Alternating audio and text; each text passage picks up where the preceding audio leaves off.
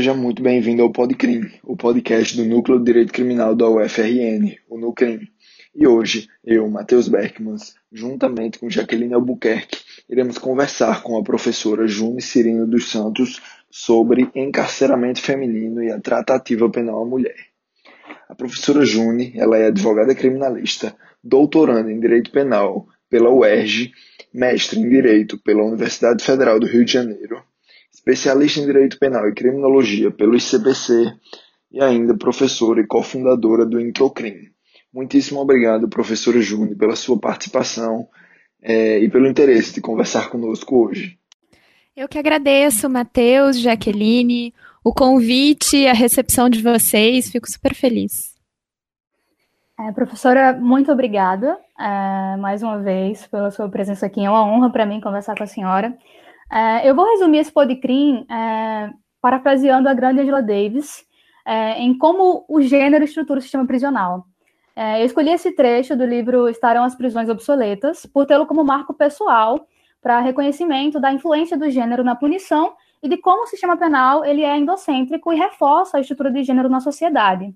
É, em primeiro momento, professora, eu acho importante e eu achei sensacional a forma que a senhora abordou na sua primeira aula de crime e gênero lá no curso do Introcrim, é que os nossos ouvintes compreendam a nossa perspectiva aqui no diálogo. Então, eu gostaria que a senhora comentasse sobre a necessidade não de uma criminologia feminista, mas de uma criminologia crítica que reconheça, não em pirâmides, mas em análises mútuas, as categorias de gênero, classe e raça.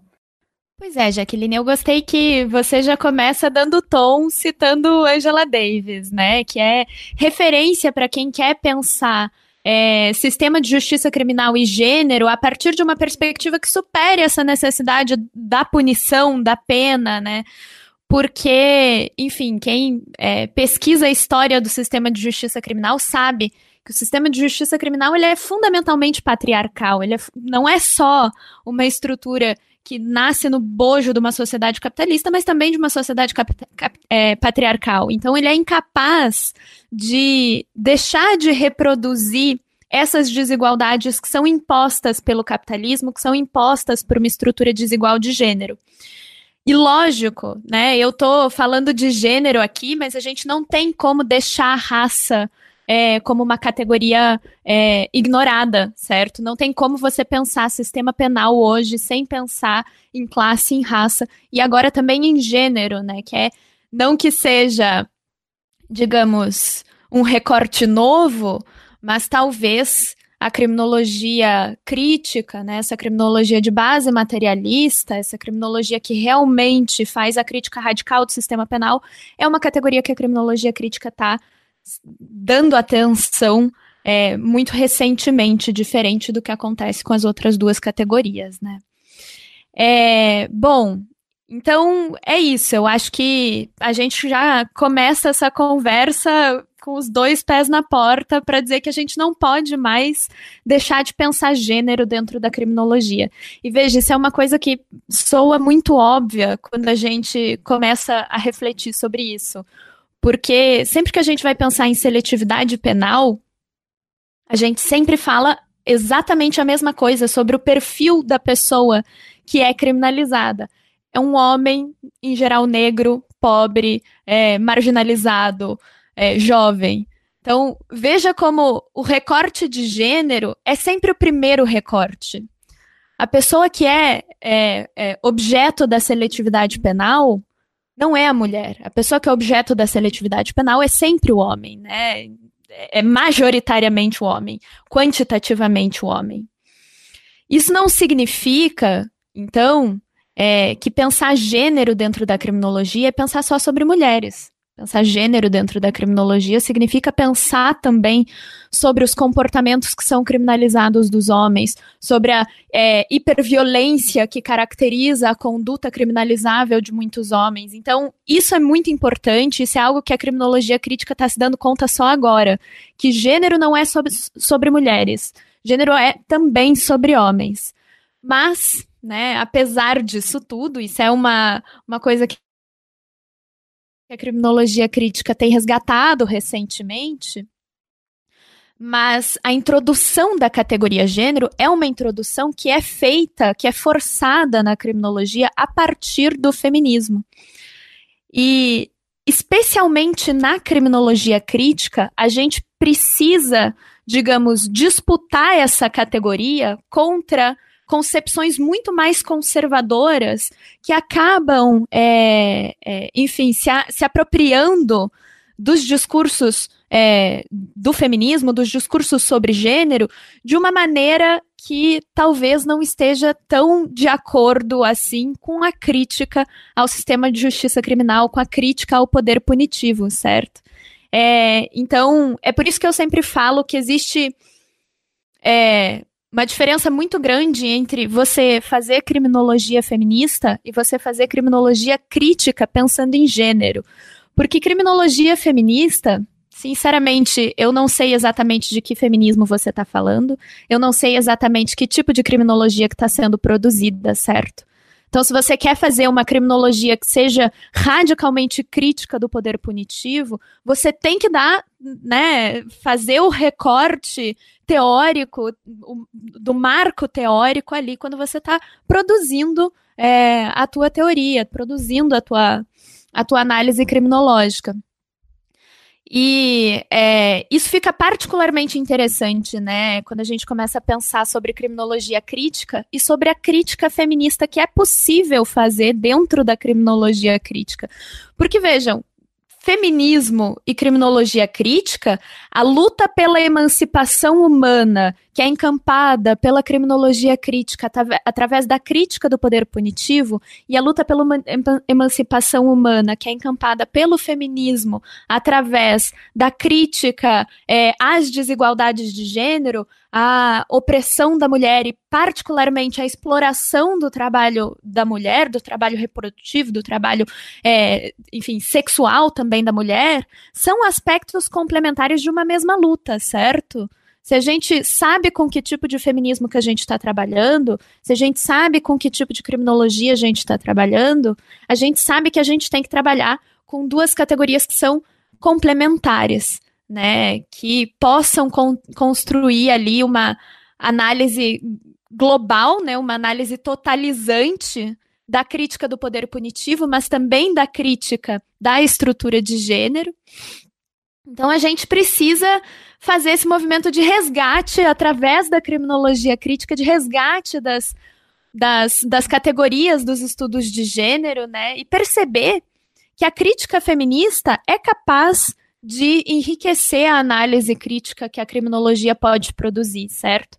Porque a gente está ali apontando que existe um aspecto muito específico de dominação é, que se dá através do patriarcado é, e que é representado por uma violência é, produzida contra a mulher que, embora em termos quantitativos não seja maior do que em relação aos homens, mas em termos qualitativos é uma violência que é extremamente incisiva, é, enfim, a gente precisa reconhecer isso como um problema estrutural, reconhecer que é, o patriarcado determina essa, do, essa dominação do homem sobre a mulher e reconhecer que existe um espaço dentro da criminologia crítica para a gente fazer essa, faz, enfim, fazer essa crítica, né, fazer essa análise a partir desse, é, desse ponto de vista.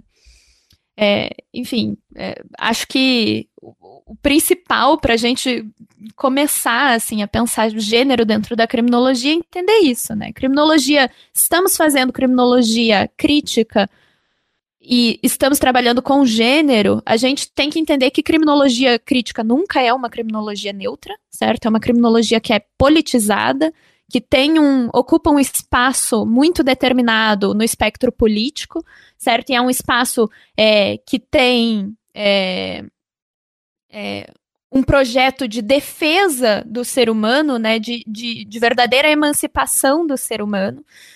E esse projeto tem que passar necessariamente por uma análise crítica de gênero. É, isso diz muito sobre o método utilizado na criminologia crítica, né, professora? É, resumidamente, professora, a mulher, quando compreendida na criminologia tradicional, de cunho positivista, ela foi colocada enquanto louca, histérica, uma perspectiva de que uma mulher que pratica determinadas condutas, ela é sempre mais anormal é, do que um homem que viesse a praticá-las. Esse discurso da mulher louca vai além, né? Ele traz também uma dimensão sexualizada da mulher, e isso se dá pelas mais diversas questões, é, principalmente se a gente for fazer um recorte temporal, histórico, para análise dessas condições. Eu queria que a senhora comentasse um pouco desse tratamento dado à mulher quando vista enquanto criminosa é, pelo sistema penal, principalmente quando se reconhece que o controle penal, e aqui eu estou falando do controle formal, ele é um reforço, talvez uma medida secundária do controle informal, né? É, família, igreja, escola, etc. Eu gosto, Jaqueline, que você já faz a pergunta trazendo as bases, né? Trazendo os fundamentos. Uma coisa que as pessoas muitas vezes esquecem quando pensam na relação da mulher com a criminologia é que a relação da mulher com a criminologia é uma relação historicizada, certo? Existem razões históricas, sociais, culturais pelas quais a mulher era compreendida daquela forma que para gente hoje parece completamente, né, alienada, mas, enfim, existiam razões históricas para que aquela sociedade, que não é a mesma sociedade que a gente está vivendo 200, 300 anos depois, compreendesse a mulher é, daquela maneira. E é, a compreensão que a gente tem hoje sobre a mulher é uma compreensão que é fruto dessa ruptura que o feminismo provoca, né? Que é uma ruptura política, uma ruptura científica. É, mas então, essa primeira noção de entender essa relação historicizada é muito importante. E mais do que isso, é, eu gosto muito de lembrar como o Anitua e a professora Vera Malaguti também bate muito nessa, nessa, nesse, nesse ponto que eu vou falar agora, que é o seguinte: é, a, a, criminologia, a história da criminologia é uma história que é feita de acúmulos, né? De acúmulos teóricos. Não é uma trajetória linear. E tanto o professor Anitua quanto a professora Vera Malaguti é, reforçam que o positivismo criminológico é a grande permanência da história da criminologia no Ocidente, certo? E isso fica muito mais claro quando a gente está trabalhando a perspectiva da mulher dentro da criminologia. Porque, veja, é, desde o princípio da criminologia, por mais que a mulher não tivesse pro pensamento criminológico a mesma centralidade que o homem, certo? A mulher era vista como um interesse lateral, secundário, às vezes até uma curiosidade criminológica, porque olha que serzinho estranho e curioso e engraçado da gente estudar, certo? Mas é, é, eu até me perdi. Ah, sim.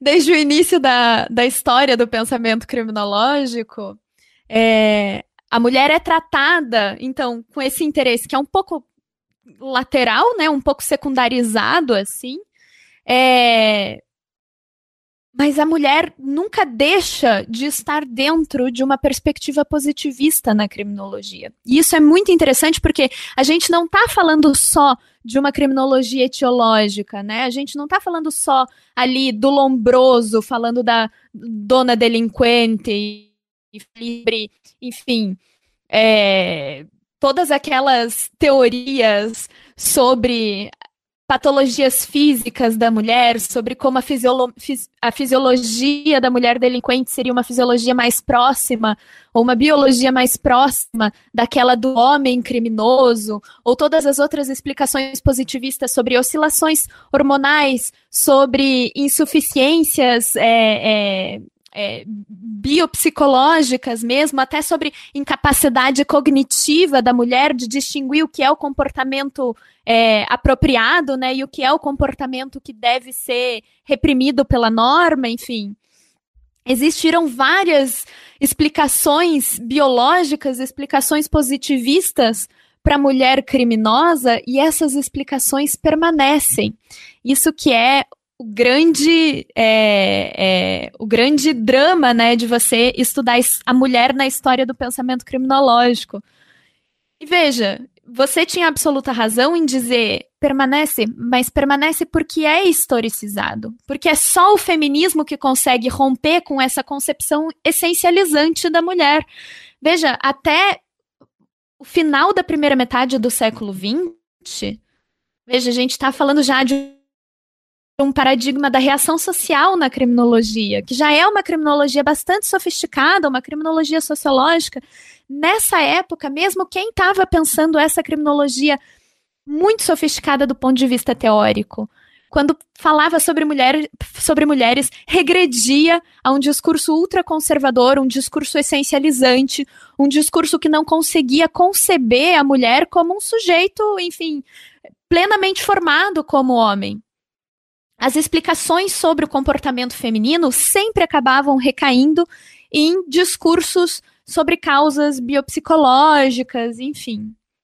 É, então, tudo isso para a gente perceber que existe muito mais na criminologia tradicional sobre mulheres do que a gente costuma pensar. A gente lembra sempre do, do Lombroso falando sobre mulheres, ou de estudos psicológicos sobre, sobre mulheres, mas a gente esquece que as mulheres sempre foram objetos da criminologia, mas era um objeto que não era dado tanto valor, exatamente porque a mulher na, na sociedade naquele momento não tinha o mesmo status, não tinha é, a mesma é, é, concepção, não era da mesma concepção que o homem.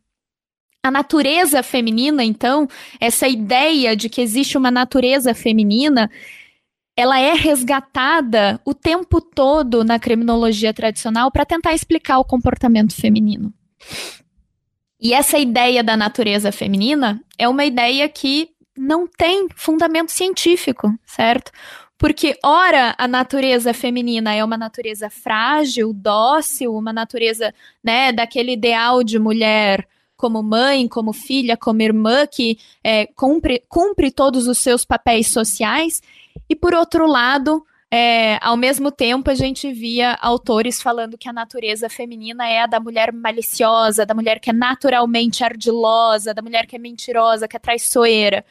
Então, é, existem esses dois campos muito distintos, né, entre a mulher ideal, que é a mulher maternal, a mulher que é mãe, que é filha, que é a boa irmã, que cumpre todo o seu papel de mulher na sociedade, por outro lado, né, a ideia da mulher que é bruxa, da mulher que é, é, é ela desvia desse, desse comportamento padrão é, que se espera da mulher, ou que se esperava da mulher até meados do século XX, até essa ruptura que o feminismo provoca.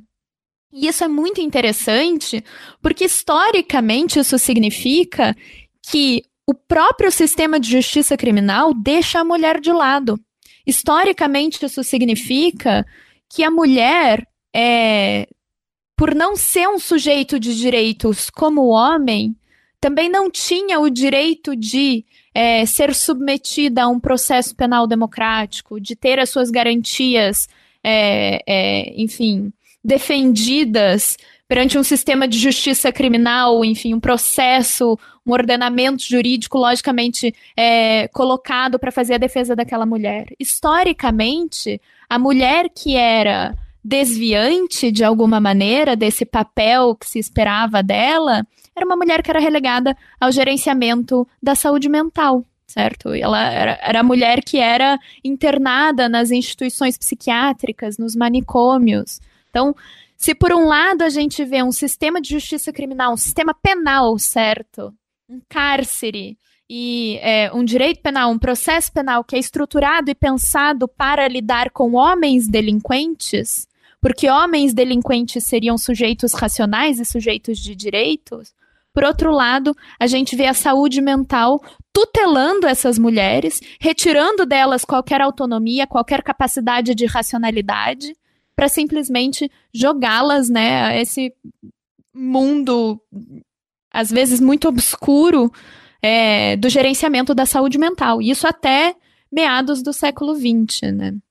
Exatamente, professora. É, eu acho que isso também vai no caminho da gente entender é, que a mulher ela é lida pelo sistema penal. Eu estou falando aqui das instituições penais, mas eu estou falando da mídia, estou falando da sociedade, enfim, estou falando da gente é, essencialmente como vítima.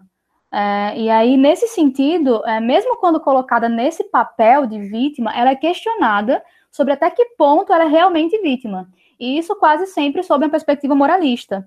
É, então, a gente fala de uma condição é, de objeto passivo e sempre questionável.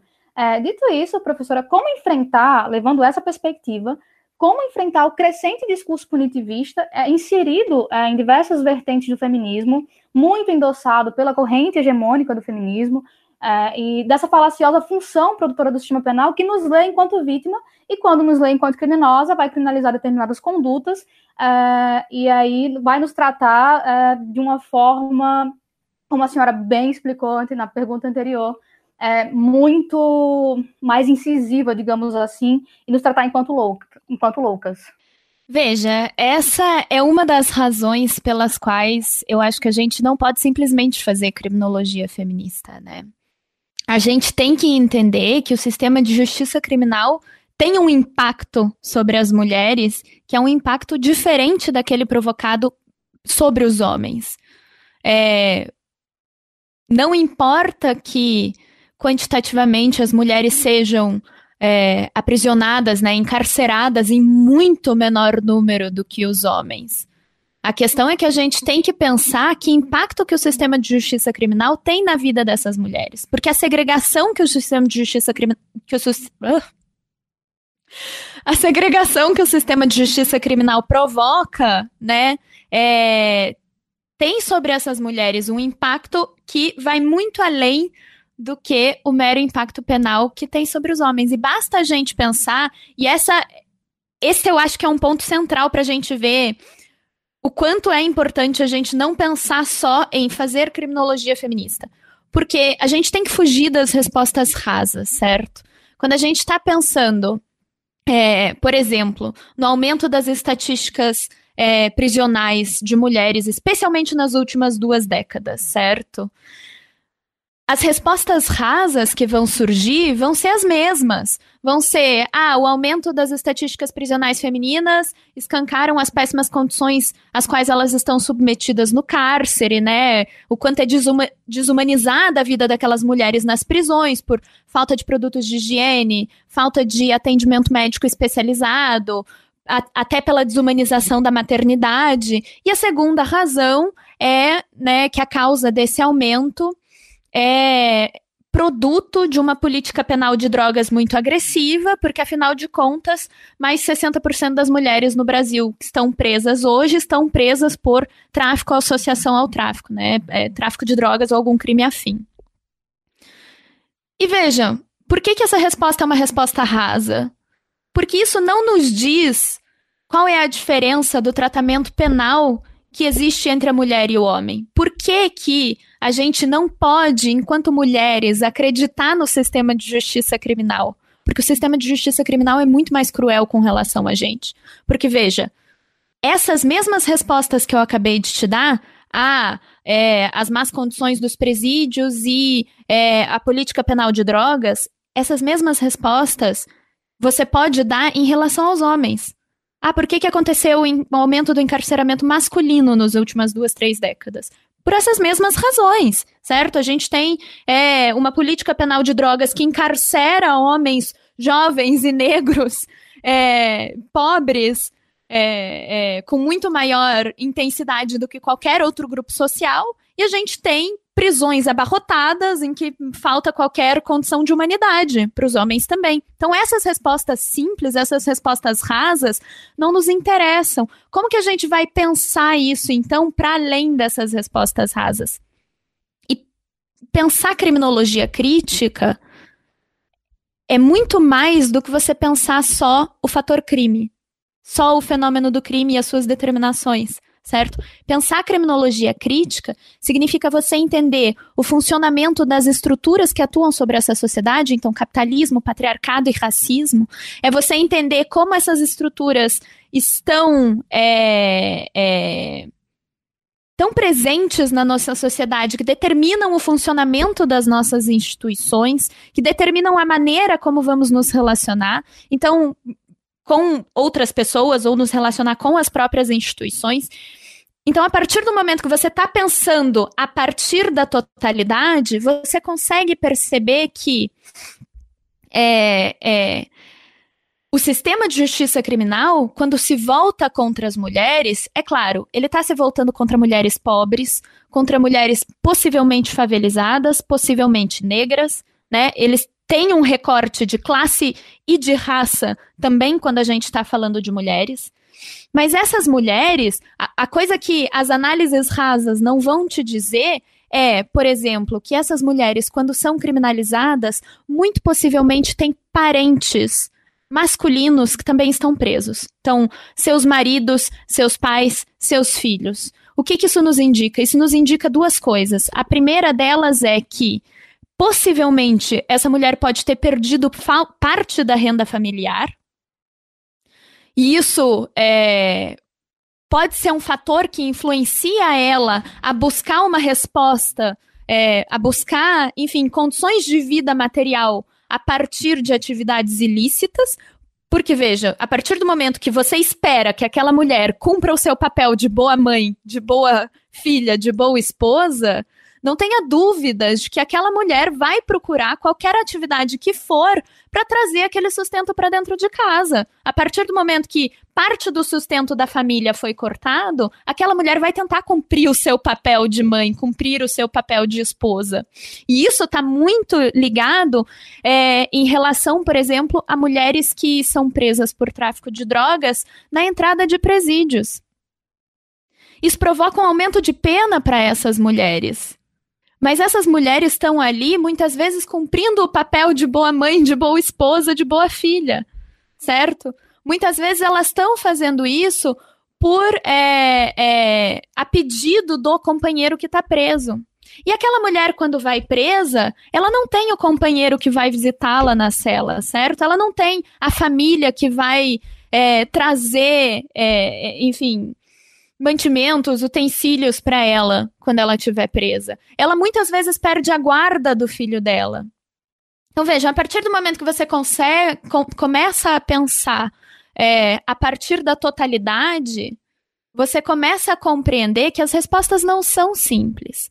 A mulher que é presa hoje por tráfico de drogas, e veja, 60% das mulheres presas no Brasil são mulheres que são presas por um tráfico de drogas varejista. E mais do que isso, é, se o homem que é preso por tráfico de drogas em geral também é preso pelo varejo, a mulher é presa por aquilo que está mais é, no chão do varejo, certo? A mulher vai cumprir no esquema do tráfico os papéis mais subordinados, os papéis que tornam ela mais vulnerabilizada. Por que, que tráfico de drogas em presídios é uma conduta tão tipicamente feminina. Você não encontra, ou praticamente não encontra, essa conduta nessa quantidade em relação aos homens que são presos por tráfico de drogas. Então a gente tem que olhar a coisa a partir da totalidade, né?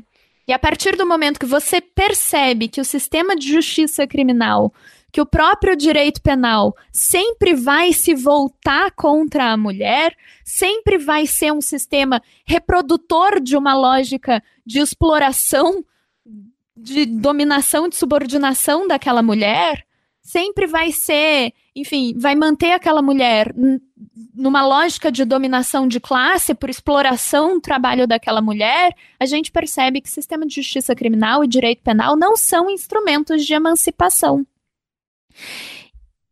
E o mais interessante é que ver isso do ponto de vista da mulher que é criminalizada é muito fácil, né? Mas do ponto de vista da mulher que é vitimizada, a gente fica pensando, não, mas talvez a gente precise do instrumento de proteção do sistema de justiça criminal, a gente precise do instrumento de proteção do direito penal contra condutas que, enfim, praticam ou, ou realizam violência contra a mulher. Veja,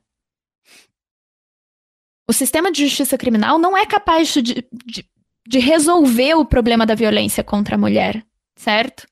Não é a existência de uma lei penal, a existência da imposição de uma pena, ou, enfim, é, de penas exemplares, que vai fazer com que o problema da violência simplesmente desapareça.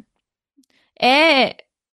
Chega a ser inocente você pensar que a mera existência de uma lei vai fazer com que as pessoas se comportem de forma diferente. Afinal de contas, a gente está chegando aqui 2006, 2020, 15 anos de Lei Maria da Penha. E o que, que a gente tem? Um aumento, enfim, das estatísticas de violência doméstica. A gente teve a necessidade é, de tipificar o feminicídio, porque violência doméstica não bastou para resolver o problema, certo? A gente precisou de uma lei ainda mais violenta.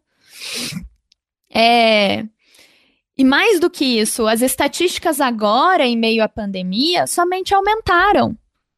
O que, que isso nos diz? Nos diz que uma lei penal que criminaliza a violência doméstica não resolve o problema. Ela pode resolver ali aquele problema pontual, retirar aquela mulher daquela situação de violência. E veja, isso nos casos em que dá certo, né? Porque na maior parte dos casos em que a lei penal atua, aquela mulher não é necessariamente retirada de uma situação de violência. Ela é retirada de uma situação de violência e deixada à sorte em uma outra situação de violência, que é uma situação de violência social, de violência econômica, muitas vezes de abandono da família, muitas vezes de não ter como sustentar os próprios filhos, muitas vezes de perda, inclusive, é, do poder é, é, parental sobre os filhos. Então, veja que mesmo quando a lei consegue atuar de uma forma é, eficaz, digamos assim, em casos muito pontuais, porque o problema estrutural da violência de gênero não é resolvido por lei penal. Então, a partir do momento que você consegue perceber isso, o mundo cai, né? Porque afinal de contas, o que, que você vai fazer se não adianta lei penal? Especialmente porque na faculdade de direito todo mundo aprende, ah, mas direito penal é a última rácio. Direito penal é a última resposta do Estado. É a última. O último passo que a gente toma é o direito penal quando a gente não consegue mais resolver um determinado problema social. Ótimo, é verdade. Mas e quando esse passo é o primeiro passo que é dado? Não existe qualquer política pública eficiente o suficiente para conter a violência de gênero. As pessoas não conseguem pensar em educação de gênero nas escolas, mas as pessoas acham que lei penal vai resolver o problema. Então, assim, né? E você pode até vir com um discurso, ah, não, mas é simbólico. Direito penal, é, a gente elabora leis penais agressivas, com penas altíssimas, pelo poder simbólico que existe. Que poder simbólico é esse, certo? Que não me deixa sair na rua à noite sozinha, tranquila poder simbólico é esse que, em plena pandemia, fez aumentar o número das estatísticas de violência doméstica? A gente tem que questionar essas coisas. A gente tem que questionar essas coisas para entender que o sistema de justiça criminal, que o direito penal não serve como um instrumento de emancipação feminina, não é nosso aliado. Não é nosso aliado quando somos criminalizadas, não é nosso aliado so quando somos vitimizadas. Exatamente, professor. Eu acho que isso também diz muito das estatísticas relacionadas às meninas que saem do sistema socioeducativo e elas voltam para o sistema prisional, quase sempre ligada com é, tráfico de drogas, e aí, como a senhora bem reforçou, isso está sempre, quase sempre, digamos assim, ligado a, a, alguém da família que já vinha é, inserido nesse contexto. Eu acho que isso acaba é, reforçando, nos mostrando, na verdade, sempre papel secundário que a gente cumpre é, dentro do sistema no geral.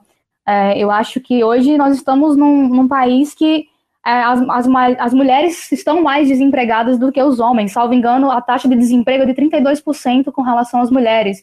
É, continuamos ganhando menos. Enfim, todas as questões que já são conhecidas é, e, que meio, e que meio não, que de fato reforçam e que estão interligadas é, com o que a gente está discutindo agora.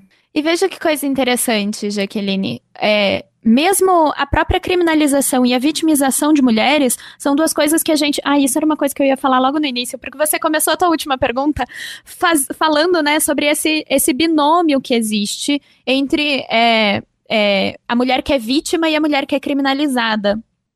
A verdade é que, por mais que a gente use esse binômio por uma questão didática, quando a gente está né, falando de criminologia, na prática, esse binômio não existe na prática, a mulher que é vitimizada é também criminalizada, a mulher que é criminalizada em geral também é vitimizada.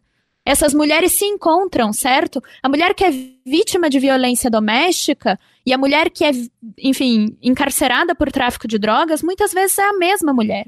A gente não tem como separar essas mulheres. Por quê? Porque existe aí né, toda uma estrutura capitalista, toda uma estrutura racista que permite que essa mulher sofra essas duas violências. Então, se ela não for violentada fisicamente ou, é, é, enfim, violentada socialmente, economicamente, ela vai ser violentada pelo sistema de justiça criminal. É impossível você separar essas duas mulheres. Exatamente, professora. Assim, é, eu queria mais uma vez agradecer. É, é uma honra escutá-la. Eu estou muito feliz mesmo, o Matheus sabe, os meninos que os meninos e as meninas que fazem parte do Nucrim sabem do quanto eu citei o seu nome é, na nossa iniciativa, eu realmente estou muito feliz. É, eu queria reforçar esse agradecimento, finalizar pedindo que a senhora indique, é, não sei se a senhora já estou pegando de surpresa, algum livro é, para os nossos ouvintes é, que a senhora acha interessante, e também é, falar onde todo mundo pode encontrar o seu trabalho, onde todo mundo pode ouvir é, Cirino. E aí eu já vou até adiantar, é, pegar o gancho do nosso tema do podcast e indicar o último podcast do Segurança dos Direitos, que é maravilhoso, com a professora Maria Lúcia Caran. Eu acho que vai dizer muito, ex-juíza, inclusive, vai dizer muito do que a gente comentou aqui, dessa questão da esquerda punitiva, né, desse discurso punitivista que existe dentro dos próprios movimentos. É, e é isso, professora. Muito, muito obrigada. Eu estou assim, muito feliz e eu tenho certeza que falo em nome do Nucrim, da UFRN, da Faculdade de Direito. É, muito obrigada. Jaqueline, Matheus, que está aí quietinho, eu que agradeço o convite, fico muito feliz, especialmente porque é, de saber que é uma iniciativa né, de estudantes de direito ali do Nucrim, é, fico muito feliz mesmo que vocês estejam trazendo né, nomes tão críticos assim, e me sinto muito honrada de estar integrando aqui essa, enfim, essa, essa pauta nesse podcast, porque já sei que passaram por aqui nomes de muito peso. Então, vocês foram muito generosos me fazendo o convite, fiquei muito feliz. Me coloco à disposição de vocês para quando quiserem me chamar de volta para falar de outras coisas, enfim. É, bom, eu vou aproveitar, na verdade, que você começou citando a Angela Davis e vou dizer que, para quem quer realmente questionar é, a relação que existe entre o sistema de justiça criminal e as mulheres, sugiro ler Angela Davis qualquer coisa da Angela Davis.